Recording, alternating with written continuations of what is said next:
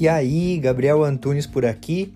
Esse é o podcast Minimalista Produtivo, onde a gente tem o foco central em conversar sobre minimalismo, mas também com algumas pitadinhas de ferramentas de produtividade, autoconhecimento e filosofia.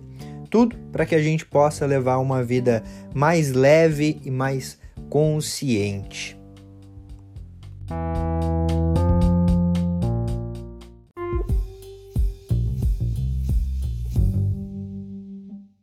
E hoje eu resolvi conversar sobre a síndrome do aplicativo.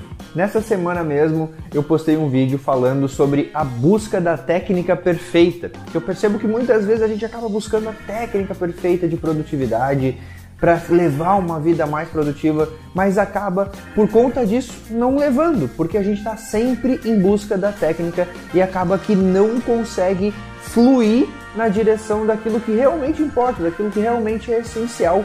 Ou seja, no caminho mais simples, porque está sempre buscando a técnica perfeita e aí nunca sai do lugar. Eu gostaria de ter um aplicativo de produtividade que fizesse isso, isso, isso e aquilo. Como não tem, eu acabo não me organizando e fico improdutivo. Eu gostaria de ter um aplicativo de finanças que eu pudesse fazer isso, aquilo e aquilo outro. Mas como não tem esse aplicativo, eu acabo não organizando as minhas finanças. Que a falta desse aplicativo não se torne uma desculpa, mas sim que você encontre um aplicativo que seja a solução ou foque naquilo que está ao teu alcance, aquilo que é mais simples, aquilo que vai te ajudar. Sim, é excelente a gente ter a tecnologia ao nosso favor. Ou seja, ter a tecnologia nos ajudando a levar uma vida cada vez mais focada, cada vez mais produtiva e mais consciente. Muitas vezes a gente fica insaciável querendo sempre a melhor técnica, o melhor aplicativo e acaba que muitas vezes talvez a solução esteja no simples, talvez a solução esteja no nosso alcance. Ou seja, a gente está o tempo todo buscando a técnica perfeita, o aplicativo perfeito, por conta disso a gente não age. E esse é o problema.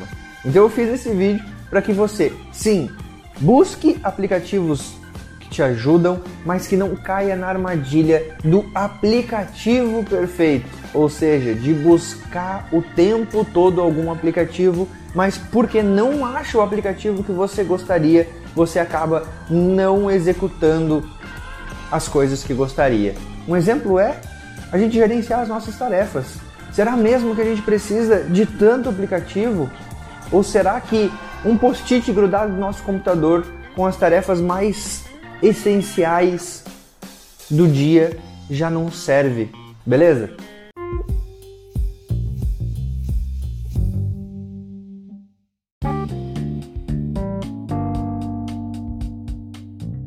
Fez sentido para você esse episódio? Eu espero de verdade que tenha contribuído para a tua jornada.